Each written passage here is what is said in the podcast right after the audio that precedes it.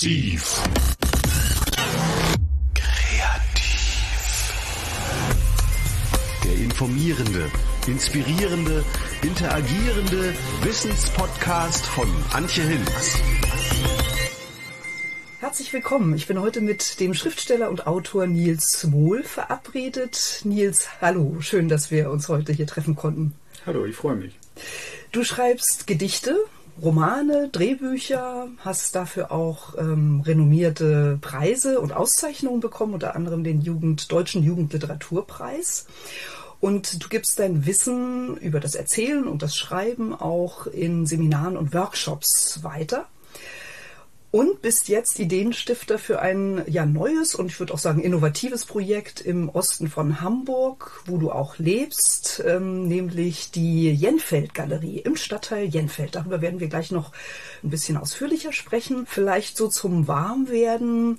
Wie nimmst du deine Umgebung wahr? Also was sind Sinne, wichtige Sinneseindrücke, die dann vielleicht auch Ausgangspunkt für deine künstlerisch kreative Arbeit sind? Na, ich hoffe, dass ich ähm, die Umgebung mit möglichst vielen Sinnen wahrnehme. Natürlich ist bei uns Menschen der, das Visuelle am stärksten ausgeprägt. Aber als, als Schriftsteller lernt man eben, dass wenn man versucht, anschaulich zu erzählen, wenn man ähm, jemanden vorgaukeln will, ähm, die Welt, von der man erzählt, die existiert wirklich, dann äh, ist es immer hilfreich, mit allen Sinnen das wahrzunehmen. Aber ich glaube schon, dass ich in meiner Generation, also 1971 geboren, äh, wir sind ja so die ersten, die am Lagerfeuer des, des Fernsehers großgezogen wurden. Ähm, die Sesamstraße ist, glaube ich, in meinem Geburtsjahr das erste Mal ausgestrahlt worden, dass wir eine besondere Affinität eben zu Bildern und auch bewegten Bildern haben. Und was sind deine äh, Inspirationsquellen? Trennst du da zwischen den verschiedenen Genres, über die du schreibst, oder gehst du einfach mit offenen Ohren, offenen Augen durch die Welt, äh, den Alltag, nimmst mal hier was auf und da? Wie würdest du so deine kreativen Entstehungsprozesse beschreiben?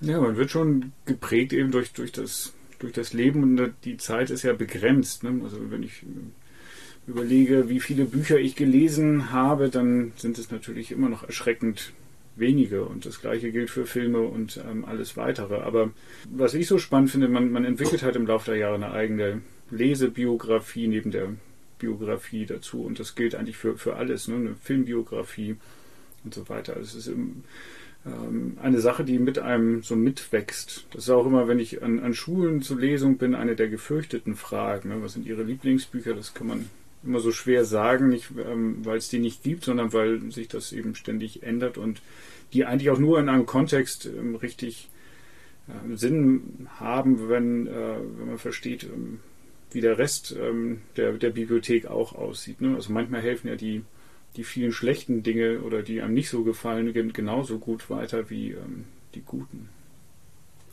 Du hast ja sehr viel mit imaginären Welten zu tun. Also alle Dinge, die du später aufschreibst, äh, entstehen erstmal in deinem Kopf. Hm, ich habe natürlich auf deinen Kanälen ein bisschen geforstet und bin da auf ein Haiku äh, gestoßen, das ich einfach mal vorlese. Du liest ein Haiku ohne Hai und ohne Kuh. Was sagst du dazu? Also klar, das ist natürlich diese japanische Gedichtform erstmal mhm. mit diesen drei Zeilen und den jeweils fünf, sieben, fünf Silben. Aber wann ist dir aufgefallen, dass in diesem Wort Haiku tatsächlich echte deutsche Worte stecken, aus denen man was machen kann? Eine kleine Geschichte.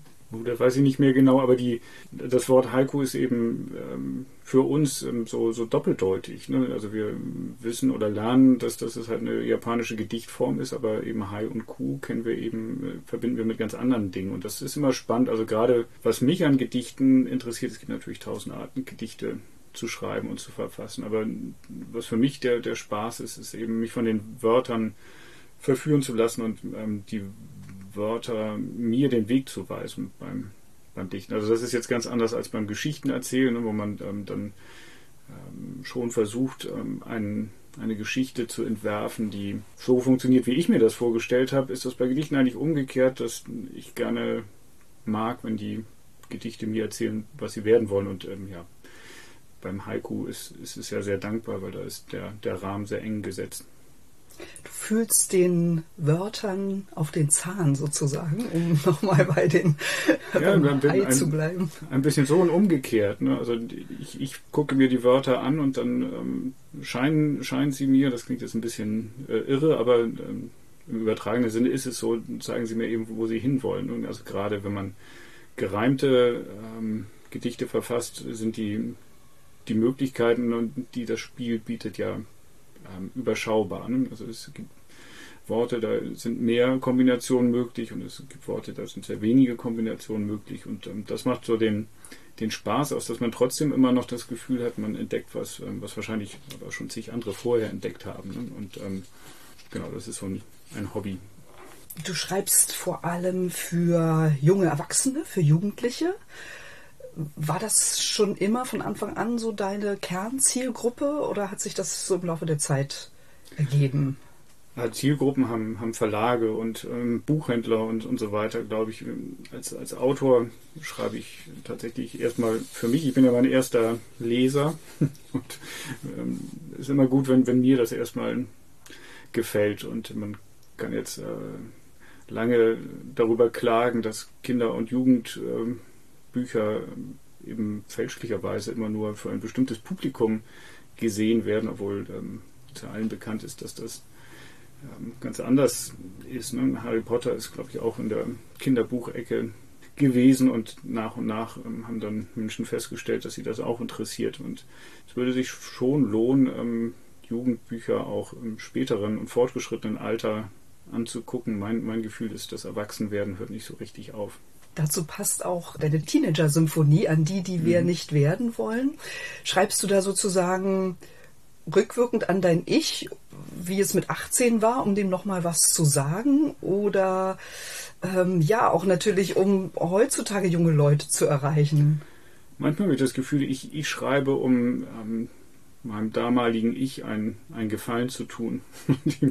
das Gefühl zu geben, es war schon okay, was, ähm, was, was aus uns geworden ist. Ähm, das ist natürlich immer ein, immer ein Dialog. Ne? Also die Vorstellung davon, wer, wer ich mal gewesen bin, die ist, das weiß ich natürlich auch durch meine Erinnerungen stark verfälscht und das ist aber nicht schlimm. Andererseits glaube ich, dass man hm, eigentlich sein Leben lang Zugang zu diesen Altersstufen behält. Ja nicht nur zur Jugend, sondern auch zur Kindheit und ähm, zu den Zeiten danach. Und das ist etwas, was natürlich auch mit zunehmendem Alter immer erschreckender wird und die, diese etwas größere Übersicht, die die man hat. Und wenn man ähm, sich aber erinnert, dass, dass die eben mal nicht da gewesen ist, dann ist man eigentlich schon ziemlich dicht dran an ähm, das, glaube ich, was, was Jugend ausmacht. Und ähm, ja, also es ist ein, ein ständiger Dialog mit den unterschiedlichen Altersstufen, die man so mit sich rumträgt, wie eine russische Puppe. Wird dir das von der Community, sage ich jetzt mal, gespiegelt? Also wie gesagt, du bist ja auf Instagram unter anderem unterwegs. Also ich habe da so ein Gedicht gelesen, oder vielleicht magst du es vorlesen. Das ist so Generation Praktikum. Hier unten das grün gedruckte. Da, das kenne ich natürlich auch. Und wahrscheinlich kennen das junge Leute heute auch wieder. Ja, genau. Das ist aus ähm, an die, die wir nicht werden wollen und ähm, ist tatsächlich aus dem titelgebenden Gedicht. Hockt auf Bürodrehstühlen in Büros, zum Kopierer rennen, werft Münzen in Kaffeeautomaten, zum Kopierer rennen, kriegt den Chefs jeden Tag in den Dickdarm, heiratet um heimlich fremd zu gehen, rennt zum Kopierer. Sind das ganz lebendige Erfahrungen, die du selbst gemacht hast oder vom Erzählen aus deiner Umgebung? Ja, das, das vermischt sich natürlich alles. Aber ich habe auch ähm, lange Jahre in, einem, in einer Werbeagentur gearbeitet und natürlich äh, sind, sind Büros, glaube ich, immer sehr ähnlich. Ne? Also ohne Kopierer geht es nicht. Man, wahrscheinlich wird es heutzutage weniger, aber ich glaube, das ist ein ganz zentraler Ort in, in jedem Büro und ähm, so gibt es halt mehrere Dinge, die, die sich ähneln und darum geht es oft auch. Ne? Also etwas zu finden, an dem sich veranschaulichen lässt, wie Dinge grundsätzlich funktionieren ne? und eben immer wieder ähm, den Eindruck zu erwecken, man würde sich auskennen. Das ist ja auch nicht unwichtig. Hast du so etwas wie eine Mission als Autor oder ist es einfach so eine innere Leidenschaft, also diese Selbstwirksamkeit, ähm, aus der man es ja auch schafft, sich jeden Tag wieder an den Schreibtisch zu setzen. Da braucht man ja schon einen inneren starken Antrieb. Oder gibt es wirklich Dinge, die du der Welt sagen willst? Naja, erstmal möchte ich ähm, einfach überleben, glaube ich, ähm, sowohl ähm, materiell, aber natürlich auch, auch geistig. Ne? Und das ist ein großes Privileg, das weiß ich auch, dass, ähm, dass ich das kann, ne? dass ich mich an meinen Schreibtisch setzen darf und da zur Not eben auch ähm, Haikus über Haie und Kühe schreiben darf. Und das ähm, schon etwas sehr Besonderes. Und wenn ähm, da überhaupt eine Mission ableitbar ist, dann vielleicht eben die, dass, dass es auch ganz gut ist, mal hin und wieder nach Dingen zu schauen, die nicht sofort verwertbar sind, ne? die ähm, einfach nur einen Wert für, für einen selbst haben. Aber die Leute mit Missionen, die ähm, sollten besser andere Jobs ergreifen. Die werden auch gebraucht in der Politik, in der Kirche und so weiter. Da sind die Leute mit den Missionen. Das ist schön, dass du das sagst, Dinge liegen lassen. Und ich glaube, das ist ja auch ähm, was Spezielles an kreativer Arbeit, dass Dinge einem erstmal beiläufig erscheinen, aber irgendwann gibt es dann so Verbindungslinien und wie ein Puzzle, wo so Teile zusammenpassen. Wie verwaltest du deine Ideen? Ich bin leider nicht so altmodisch, dass das, äh, also ich schreibe wenig mit der Hand, äh, Schreibmaschine habe ich auch nicht, ähm, sondern das ist alles, äh, fast alles digital. Allerdings, da glaube ich, funktioniert es dann trotzdem immer wieder, immer wieder gleich. Ne? Ähm, man, man sammelt ähm, Sachen zusammen, man fügt Dinge zusammen. Ich, ich kann mir immer schwer vorstellen, wie das wohl früher gewesen ist, als man nur ähm, per Hand geschrieben hat. Ne? Also weil die Arbeitsmethoden, ähm, die, die ich kenne, ebenso darauf ähm, ausgelegt sind, dass Dinge verändert werden. Und das ist ja auch das, was so toll ist am, am Schreiben und Erzählen und Dichten, dass ähm, man die Freiheit hat, die Dinge immer wieder so zu ändern, wie sie einem gefallen. Und ähm, das finde ich total toll, dass man das ähm, am Computer, am Rechner tun kann. Da bin ich sehr dankbar für. Ähm, ähm, meine Mutter ist Sekretärin gewesen und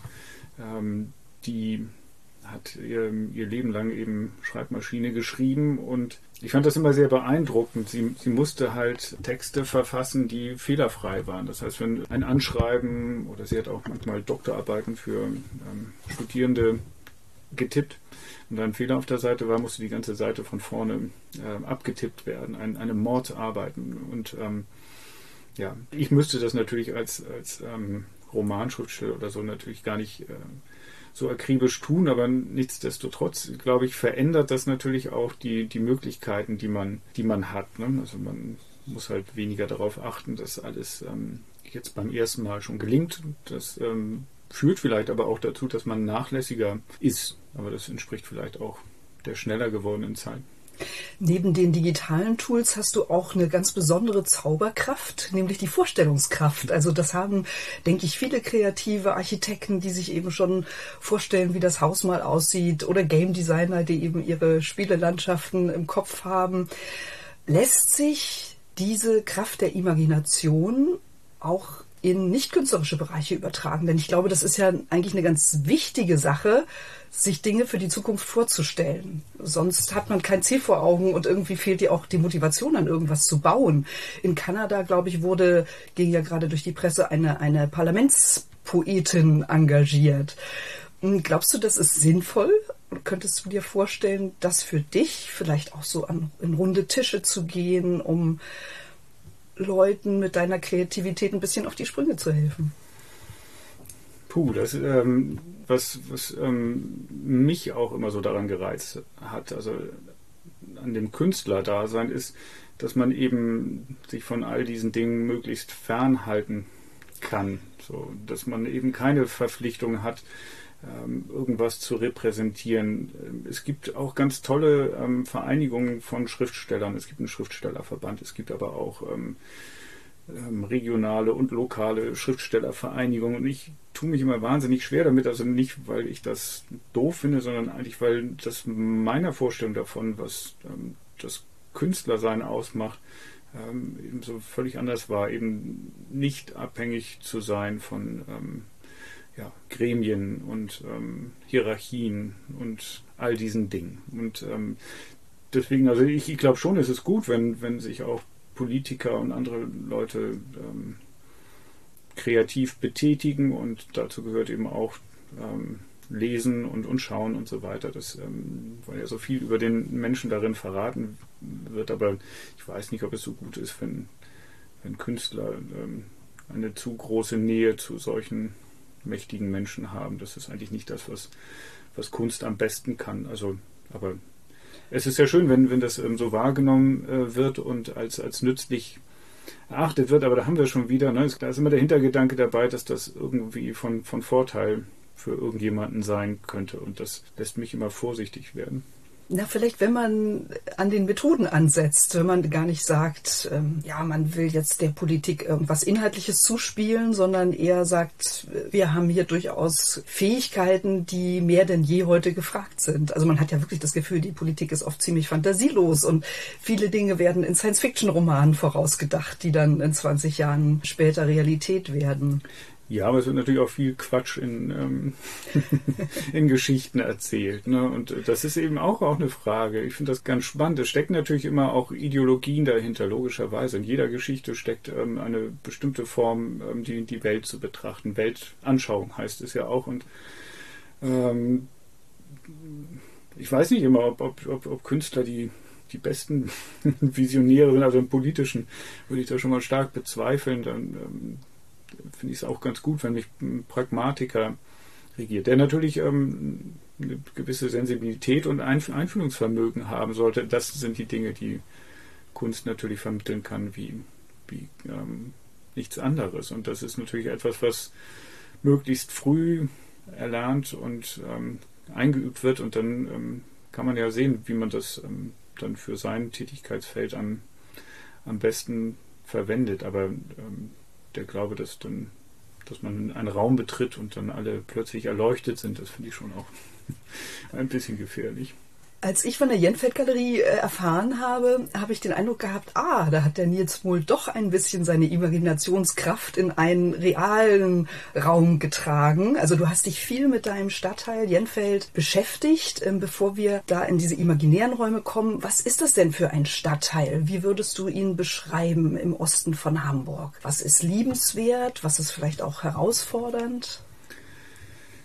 Wenn man noch nie hier, hier gewesen ist, dann... Ähm kann man das, glaube ich, gut, oder ich versuche es oft ähm, so zu beschreiben, dass es eigentlich ein, ein typischer ähm, Stadtrandort ist, wie es ihn eigentlich in jeder großen Stadt in Deutschland gibt. Also geschuldet der Wohnungsknappheit ähm, nach dem Zweiten Weltkrieg ähm, sind ja an den Stadträndern dann ähm, Wohnungsbauprojekte entstanden, die dazu dienen, eben möglichst schnell, möglichst viel Menschen ähm, ja, Wohnraum zu beschaffen. Und da sind dann Plattenbausiedlungen entstanden, die anfangs, ähm, als, als meine Eltern da hingezogen sind, ähm, Orte großer Hoffnung waren. Da gab es fließend warmes Wasser. Das war Anfang der Ende der 60er, Anfang der 70er Jahre ähm, etwas äh, durchaus Lukratives und nicht Selbstverständliches. Ähm, da gab es viele junge Familien, die dorthin gezogen sind ähm, junge Menschen, die eben gerade ähm, dabei waren, sich ähm, im, im, Beruf zurechtzufinden.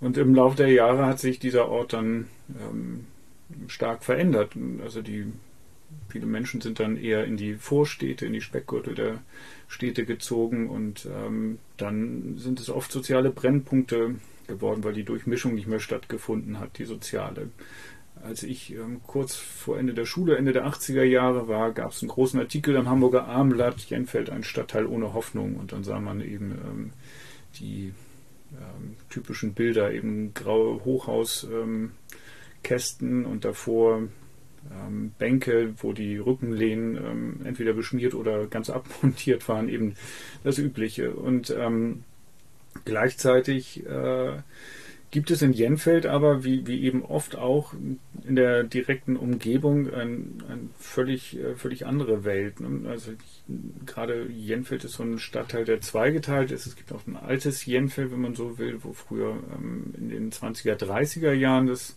20. Jahrhunderts, also wir sprechen über riesen Zeiträume, fast 100 Jahre, ähm, andere Siedlungen entstanden sind, wo heute Einzelheime stehen, sodass dass es immer einen großen Kontrast gibt. Also in, insgesamt ähm, ist, glaube ich, Jenfeld ähm, ein ganz typischer Stadtteil und ähm, liegt immer weit vorne in den Statistiken bei Kriminalität und, und Armut und ist aber ähm, ja nicht, nicht so richtig zu greifen und eigentlich auch, auch ganz typisch für den Stadtrand etwas ohne ähm, großes kulturelles Leben einmal und ähm, eher so eine Schlafsiedlung, kann man sagen. Ne? Also im Laufe der Zeit, wie, wie in vielen diesen Gegenden, sind ähm, Einzelhandelsgeschäfte verloren gegangen, ähm, die üblichen äh, Veränderungen, die überall stattgefunden haben, ne? wo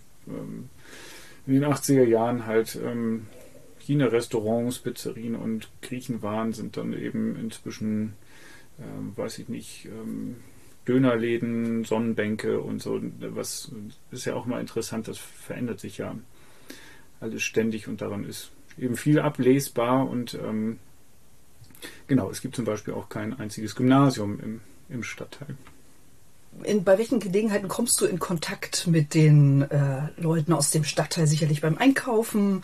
Was hörst du über Wünsche oder Befindlichkeiten oder Klagen vielleicht auch? Also was sind das so für Recherchen und Erkenntnisse, auf die du gestoßen bist? Ja, man, man, man spricht ja eigentlich gar nicht so sehr über den, direkt über den Stadtteil oder sagt, ähm, das ist ja auch interessant, wenn man sagt, das müsste hier eigentlich alles so und so sein, sondern ähm, entweder beklagt man sich, dass es beim Arzt zu voll ist oder dass im Einkaufszentrum Läden verschwinden, die, die über viele Jahrzehnte dort, dort gewesen sind und ähm, dann zuckt man mit den Schultern und ähm, für Jenfelder ist es, glaube ich, immer gar nicht so leicht ähm, zu sagen, dass, dass sie aus Jenfeld kommen, weil sie erstens, glaube ich, gar keine richtige Jenfeld-Identität kennen. Ich weiß nicht, ob man die braucht, aber ähm, und ähm, manchmal das auch etwas ist, was eben wenig Menschen kennen, also ähm, höchstens eben verbinden mit den, mit den Nachrichten, die, die hin und wieder von hier ähm, in die Welt hinausgehen. Also die Nachricht, die wahrscheinlich am weitesten Wellen geschlagen hat. Das war damals der, der Tod ähm, des ähm, siebenjährigen Mädchens Jessica, die hier in einer der Plattenbausiedlungen äh, verhungert ist. Und danach wurde die Arche gegründet. Das ist wiederum ein positives Signal, das aus, aus der Stadt, äh, aus dem Stadtteil nach außen gedrungen ist, wo dann ähm, heute sich ähm, gekümmert wird um Kinder, Schulkinder vor allen Dingen, die zu Hause schwierig haben, ähm, betreut zu werden. Ein blödes Wort jetzt, aber ähm, tatsächlich mit Essen versorgt werden, äh, wo sich um Hausarbeiten gekümmert wird und, und so weiter. Und ähm, äh, ansonsten immer mal wieder eine Meldung von Messerstecherei und so weiter. Es ist ja äh, auch die Logik von Nachrichten, dass nicht genau. über Positives berichtet wird. das ist so ein äh, mediales Phänomen, ja. dass irgendwie dann sich natürlich die negativen Dinge im Kopf verankern. Du hast ja. ja gesagt, es gibt eigentlich auch noch einen alten Teil von Jenfeld, so wie das auch in Hamburg-Mümmelmannsberg ist. Da gibt es auch ein, noch einen Teil, der mit Einfamilienhäusern sozusagen ähm, bebaut worden ist. Du hast jetzt dir eben diesen Stadtteil näher unter die Lupe genommen und hast ein Potenzial entdeckt, was andere nicht sehen. Vielleicht magst du oder noch nicht gesehen haben. Vielleicht magst du darüber noch ein bisschen was erzählen. Du hast ja schon gesagt, auch seltsam, dass es kein Gymnasium gibt. Ja, ja also man fragt sich, äh, oder ich habe mich gefragt, ähm, warum, also was, was müsste passieren, damit äh, Jenfeld ein attraktiver Stadtteil äh, wird. Ist das überhaupt möglich? Ähm, aus verschiedenen Gründen bin ich darauf gekommen. Mein, äh, mein Sohn spielt Basketball und ähm, so sind wir Fans der Hamburg Towers geworden, die seit einigen Jahren ähm, eine Profimannschaft äh, aus Wilhelmsburg, also da, da haben sie sozusagen ihre, ihre Homebase, die in Wilhelmsburg sind und deswegen sind wir viel in Wilhelmsburg gewesen und ähm, mir hat Wilhelmsburg total toll gefallen und man hat, äh, oder ich habe den Eindruck gehabt, dass allein die Tatsache, dass es eben da jetzt eine Profimannschaft gibt, ähm, plötzlich Menschen aus anderen Stadtteilen nach Wilhelmsburg kommen, das aber auch aus, ähm, wegen der Bundesgartenschau und so weiter und der Nähe zum Wasser ähm, eh ein ganz, ganz toller ähm, Stadtteil ist, ein ganz spannender Stadtteil, wie ich, wie ich finde. Äh, ich habe mich gefragt, ähm, das Wasser nach Jenfeld zu bringen, ist halt nicht, nicht so nicht so leicht und ähm, eine milliardenschwere ähm, Konzerthalle werden wir wahrscheinlich auch nicht so schnell bekommen. Ähm, und dann war ich ähm, vor ein paar Jahren ähm, in New York beruflich und ähm, bin am letzten Tag mit dem Fahrrad durch einen Teil von Brooklyn gefahren, von dem ich vorher noch nie gehört habe. Und das, der heißt Bushwick. Und in Bushwick gehört auch zu den eher ärmeren Teilen in, in Brooklyn. Und Brooklyn gehört ja schon ähm, nicht zum Zentrum von New York. Und ähm, da ist was ganz Interessantes passiert. Die haben ähm, dort, also ich fuhr da durch und sah überall an den Wänden Graffiti. Und zwar nicht nur ähm, irgendwelche Tags und Schmierereien oder so, sondern ich sah äh, wirklich an den ganzen Hauswänden riesige Bilder. Und es war total beeindruckend. Und ich habe mich dann ähm, ja da einfach treiben lassen und, und fand das ähm, erstmal total beeindruckend. Habe dann später auch noch nachgelesen, wie es dazu gekommen ist und was das für Folgen hat. Und ähm, es ist eben so, dass in, in Bushwick ähm, das auch eine Gegend war, in der, in der ein New Yorker sich eigentlich nicht ähm, gern verirrt hat und ähm, es auch gar, eigentlich gar keinen Grund gab, sich zu verirren. Denn das war ähm, ja auch, auch ein Ort, anders als Jenfeld natürlich, aber einer, ähm, ja, in dem die Menschen, die da lebten, auch kein großes Bewusstsein von von ihrer, äh, von ihrem eigenen Stadtteil hatten oder ähm, sich dort sonderlich wohlgefühlt hätten oder es gab auch keinen Grund, nach Bushwick zu ziehen. Und einer der äh, jungen Bewohner ähm, war halt in der Sprayer-Szene und hat ähm, dann sich gedacht, okay, wir haben nicht viel, aber wir haben Hauswände und die ähm, können wir einfach zur Verfügung stellen und da machen wir dann Kunst drauf.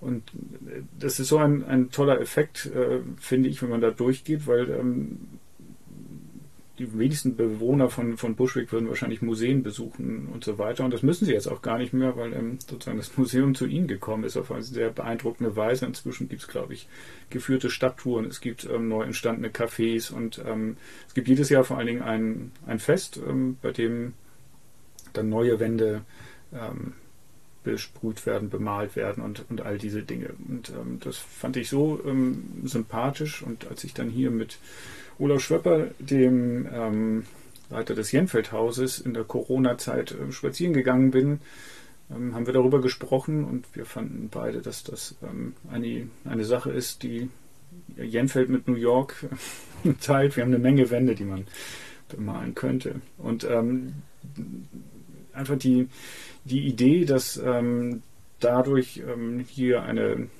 vielleicht auch sowas wie eine Galerie entstehen könnte im Laufe der Jahre, ähm, die dann wiederum dazu führen könnte, dass ähm, Menschen sich nach Jenfeld verirren, die sonst nicht nach Jenfeld kommen. Aber noch viel wichtiger, ähm, den Jenfeldern auch das Gefühl gibt, ähm, ist, ähm, ist eigentlich ähm, was Besonderes in, in Jenfeld zu sein. Und Jenfeld ist was Besonderes. Das wär, ist jetzt erstmal als, als Geschichte im Kopf, finde ich, schon sehr schön.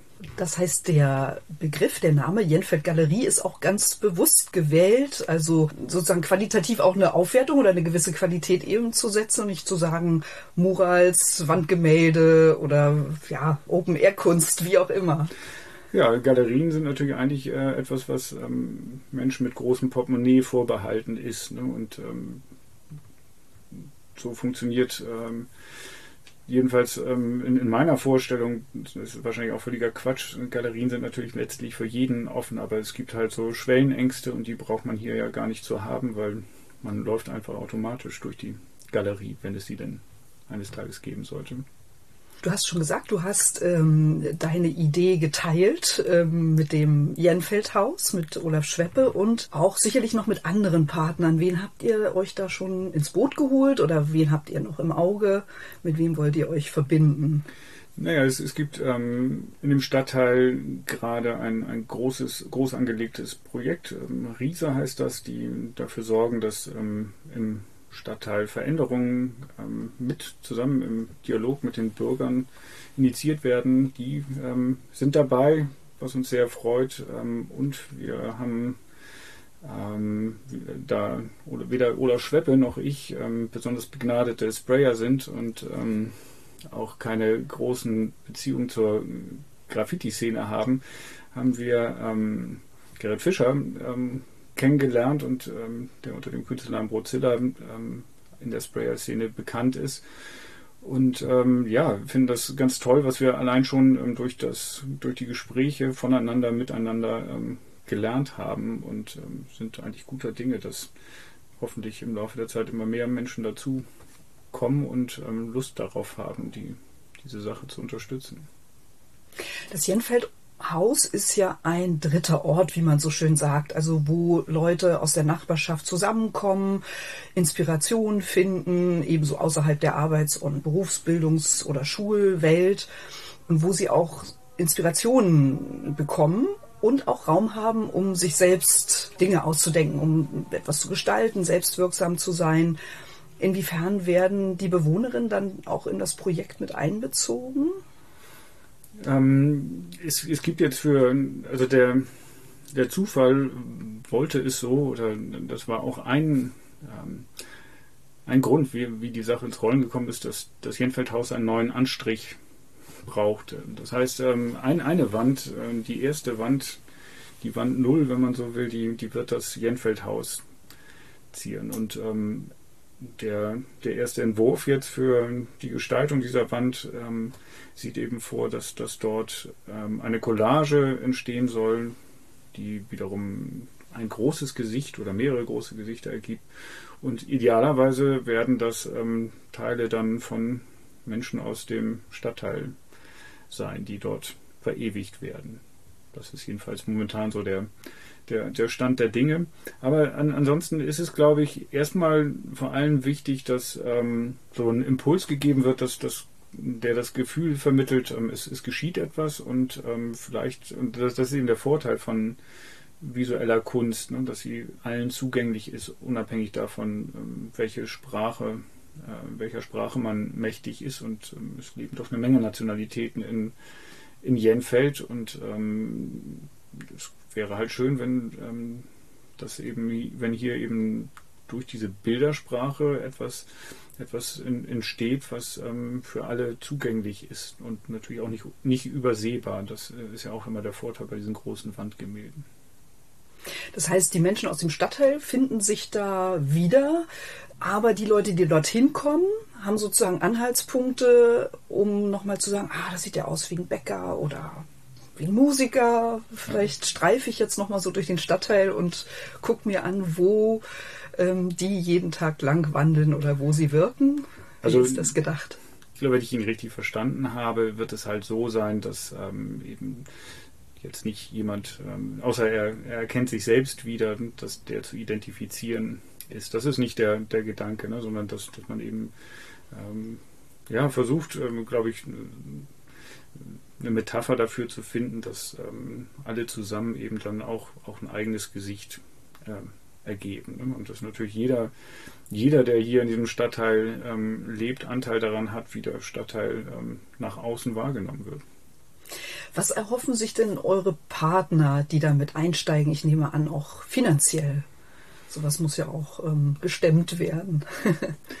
genau, und um den, den Teil, das, das, ist das Tolle an, an diesem Projekt für mich. Ähm, ich bin eigentlich nur dazu da, ähm, die Ideen rein, reinzuwerfen und ähm, zu gucken, ob andere die, ähm, die Bälle auffangen können und damit jonglieren. Also den Teil, ähm, der das Finanzielle und das Praktische angeht, den ähm, übernimmt dankenswerterweise das Jenfeldhaus in Person von Olaf Schweppe und ähm, eben das äh, Künstlerische, also was auch, auch super spannend und bestimmt einen eigenen Podcast wert ist, weil ähm, in dieser Sprayer-Szene ist natürlich auch wichtig ist, dass, dass die mitgenommen werden. Ne? Man kann nicht einfach in irgendeinem Stadtteil Bilder an die Wand malen und dann darauf hoffen, dass, dass alle das, das toll finden. Da ähm, muss auch Überzeugungsarbeit geleistet werden, wenn ich das richtig verstanden habe. Und das finde ich auch, auch einen spannenden Aspekt. Ne? Also allein dadurch entstehen ja schon wieder Dialoge, die sonst nicht, nicht stattgefunden hätten. Mhm. Gibt es noch so Kriterien, an denen du den Erfolg des Projektes festmachen würdest? Also Sprichwort wieder imaginäre Welten. Was wünschst du dir? Wie soll das, das Projekt ausgestrahlt haben in fünf Jahren, sage ich jetzt mal? Oder auch in zehn Jahren? Naja, man, groß, groß träumen ist immer wichtig. Ähm, ich, ich glaube aber letztlich ist, ist der Erfolg schon, ähm, schon längst da. Also, weil ähm, das ja jetzt ähm, schon kleine Kreise zieht. Und je größer die werden, umso besser. Aber der Gedanke ist eigentlich schon, dass, dass es etwas werden könnte, was Strahlkraft hat. Dazu bräuchte es natürlich noch viel mehr Hauswände und ähm, es wird wahrscheinlich auch eine Menge Geduld brauchen, so anders als in in den USA und in New York ähm, kann man natürlich ähm, hier nicht einfach irgendwo klingeln und fragen, ob eine Hauswand bemalt werden kann. Hier gibt es ja für alles irgendwelche Richtlinien, ähm, Verwaltungsgesellschaften, bla bla bla, was alles gemacht werden muss. Und ich bin froh, dass ich mich um, um diesen Aspekt erstmal nicht kümmern muss. Aber mal angenommen, es, es würde im Laufe der Jahre ähm, tatsächlich gelingen, hier eine, eine Galerie äh, in, in den Stadtteil zu zaubern. Wär, wäre mein Wunsch, dass es tatsächlich die Möglichkeit gibt, wie in einem Museum einen, ähm, einen Rundgang zu machen und ähm, tatsächlich ähm, von Hauswand zu Hauswand zu gehen und ähm, dort überall Bilder zu sehen.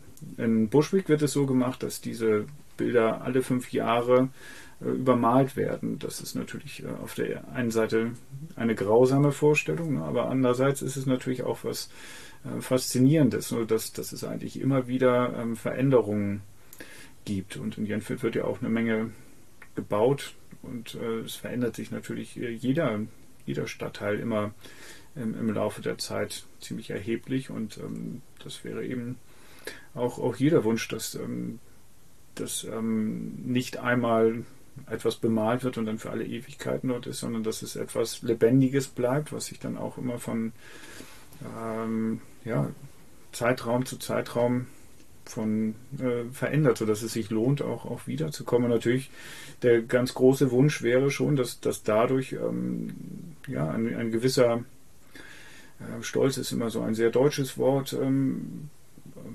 merkwürdig geprägt, aber dass, dass so eine, ähm, ein, ein, gutes Gefühl damit verbunden werden kann, ähm, zu sagen, ich, ich komme aus Jenfeld und ähm, wenn man dann vielleicht die Antwort bekommt, ah, da, wo die die Galerie ist, dann ähm, wäre das ja fan fantastisch. Und wenn irgendwann dann ähm, Touristen aus New York kommen, um sich Jenfeld anzuschauen, ähm, wäre das auch nicht, nicht verkehrt. Aber letztlich ähm, sollte es bei diesem einen einzigen Bild am Jenfeldhaus bleiben, wäre das auch schon toll, weil also ähm, direkt dahinter ist eben ein, eine große Hochhaussiedlung. Ähm, allein der, der Ausblick von diesem Balkon wird sich also ganz anders anfühlen in den, ja, spätestens Mitte, Mitte des Jahres, denke ich.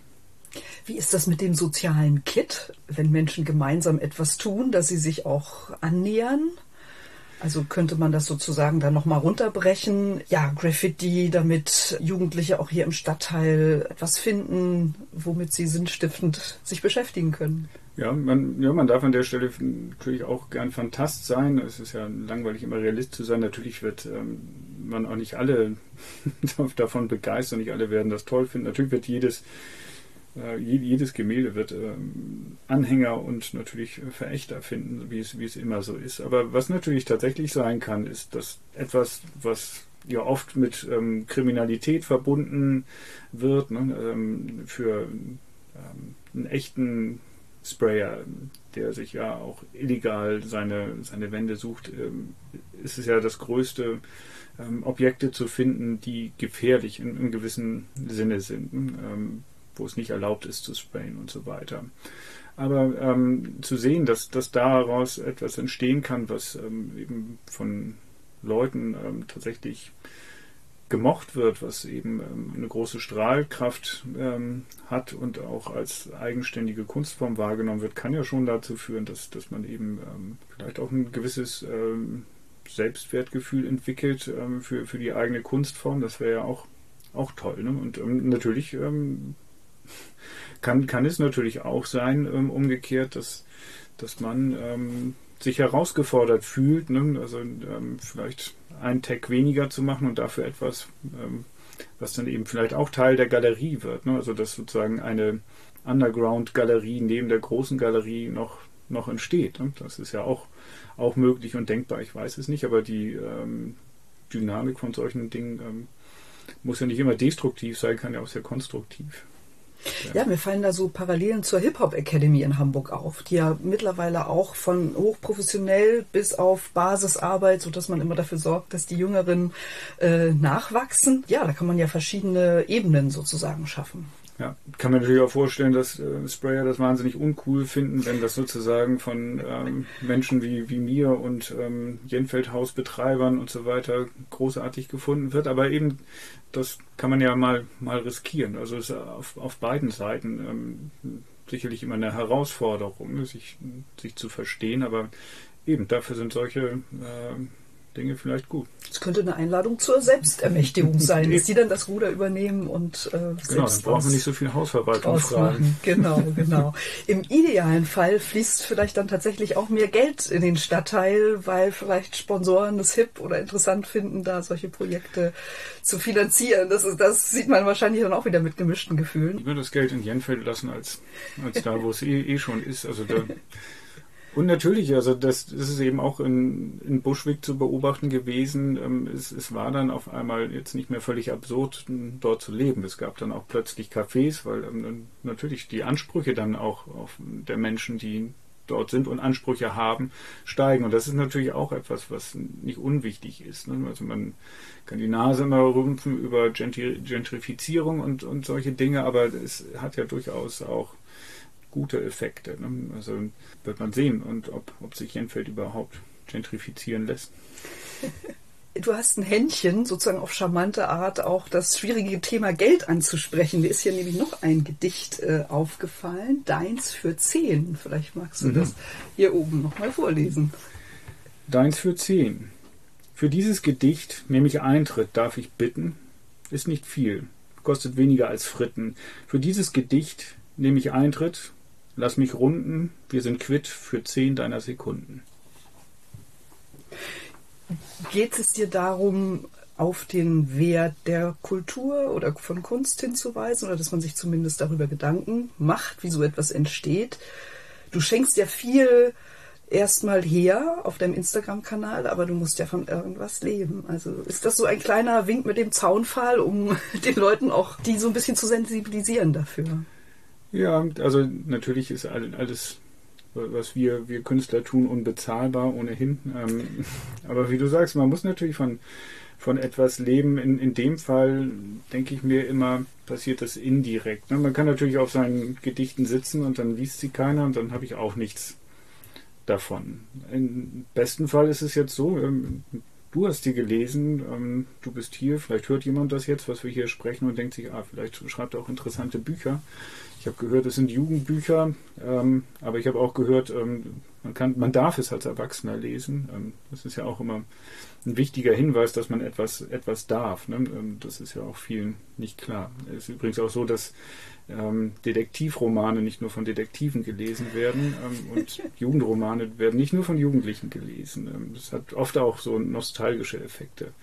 Und ich denke mir, wenn, wenn jemand meine Gedichte mag und es gibt wirklich so ein ein paar Fans, die, die freut das ähm, offensichtlich Woche für Woche, dass es die gibt, ähm, werden natürlich dann auch, ähm, wenn, wenn ich sage, es gibt ein neues Buch, ähm, vielleicht überlegen, sich das mal anzugucken. Also diese Effekte wird es geben und es ähm, passieren immer die erstaunlichsten Dinge. Also ähm, diese Montagsgedichte, bei denen ich mir jetzt gar nicht wahnsinnig viel gedacht habe. Da steht, steckt also kein großer Marketingplan dahinter, sondern es ist tatsächlich so gewesen, ich habe zwei Gedichtbände geschrieben und äh, mir hat das so viel äh, Spaß gemacht, dass ich darauf eigentlich nicht verzichten wollte und habe dann, ähm, um mich auch selbst ähm, unter Druck zu setzen, gesagt, ich mache das mal ein Jahr lang, jeden Montag ein Gedicht veröffentlichen in diesem Format.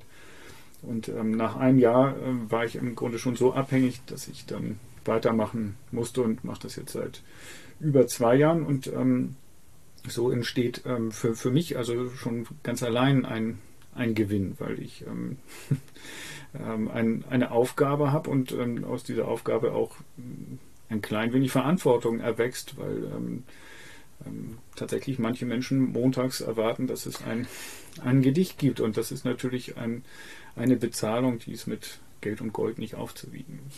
Dann hast du bewusst die Entscheidung getroffen, das sozusagen äh, kostenfrei zur Verfügung zu stellen. Du hättest ja auch sagen können, du gehst zu Patreon, einer Plattform, äh, die sozusagen auf Abonnenten aufbaut und wo die Abonnenten dann natürlich regelmäßig, äh, ich sag mal jetzt für fünf oder zehn Euro im Monat auch erwarten, dass sie mit einer kleinen kreativen Sache im Alltag überrascht werden es ist, ist wirklich ein spannendes Thema und ähm, es lohnt sich auch, auch über Geld und diese Dinge nach, nachzudenken. Weil ähm, letztlich finanzieren wir, die diese Inhalte produzieren, ja ähm, große Konzerne, die, die das Geld ähm, gar nicht so dringend nötig haben und wo auch immer nicht ganz klar ist, ähm, für was wird es denn ein, eingesetzt. Ne? Und das ist natürlich ein Prinzip, ähm, das haben wir uns jetzt in den letzten zwei Jahrzehnten so antrainiert, dass Dinge kostenfrei sind in, in gewisser Weise. Ne? Also wir kriegen eine ganze Menge, ähm, bloß wenn wir einen Internetanschluss haben, wenn wir unsere persönlichen Daten hergeben ähm, und, und so weiter und so weiter.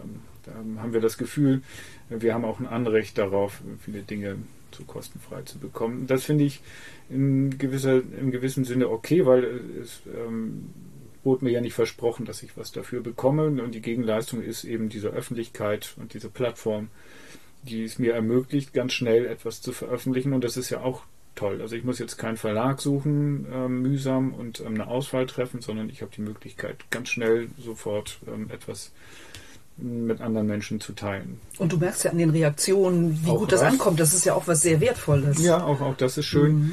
Ähm, dafür ist es natürlich ähm, so, dass, dass ich finde, dass an anderer Stelle, ähm, wo es dann ein wirkliches, äh, ja, eine Geschäftsbeziehung gibt, ähm, oftmals nicht, nicht ausgewogen ist. Da kann man eigentlich jeden Bereich nehmen, aber wenn, wenn ich eine Lesung habe, ähm, dann erwarte ich dafür eine, eine gewisse Bezahlung, die ähm, es mir auch ermöglicht, tatsächlich zu leben. Und da werden sozusagen damit ähm, bestimmte Dinge auch, auch abgegolten, die ähm, ich an anderer Stelle dann eben für andere zur Verfügung stelle, so wie das eben halt auch mit, mit Handwerkern ist, die man braucht und einlädt und, und so weiter und so weiter. Und ähm, bestimmt passiert es sehr viel, ne? ob einem der Applaus dann nicht ähm, genug ist oder andere machen es doch für weniger ähm, und so weiter. Das mag ja auch alles, alles stimmen, aber eben das ähm, an, an Stellen, wo tatsächlich nicht ich persönlich entscheide, was ich gerne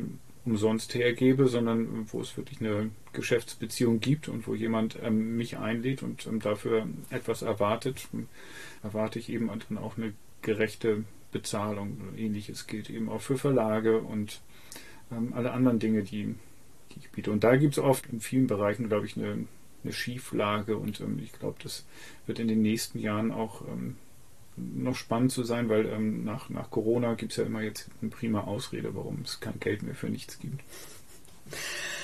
Ja, ich glaube, es hat auch mit Vertrauen zu tun. Also ähm, ich habe ja jetzt so rausgelesen, dass du jetzt gerne bei Dingen, die dir eben wichtig sind, auch gerne erstmal selbst was hineingibst und ja, wenn sich was ergibt, ist es natürlich dann irgendwie eine schöne Bestätigung oder eine schöne Entwicklung, wie jetzt hier beim, bei der Jenfeld Galerie. Ja, also wenn jemand ähm, das Gedicht, dem jemand das Gedicht gefällt und er benutzen möchte es für etwas benutzen, dann würde ich eben schon, schon erwarten, dass, ähm, dass, dass ich dann auch ähm, entlohnt werde, auf welche Art und Weise auch immer. Also ich meine, das ist jetzt ein sehr hypothetischer Fall, aber auch der, den hat es schon gegeben. Also das ähm, ein, ein, ein Hotel ähm, fand ein Gedicht, muss unbedingt in einen ihrer Kataloge. So, und das sind dann eben Fälle, wo ich, wo ich schon denke, dann ähm, muss es äh, in irgendeiner Form ähm, eine Vereinbarung geben, zu welchen Konditionen das geschieht. Ja.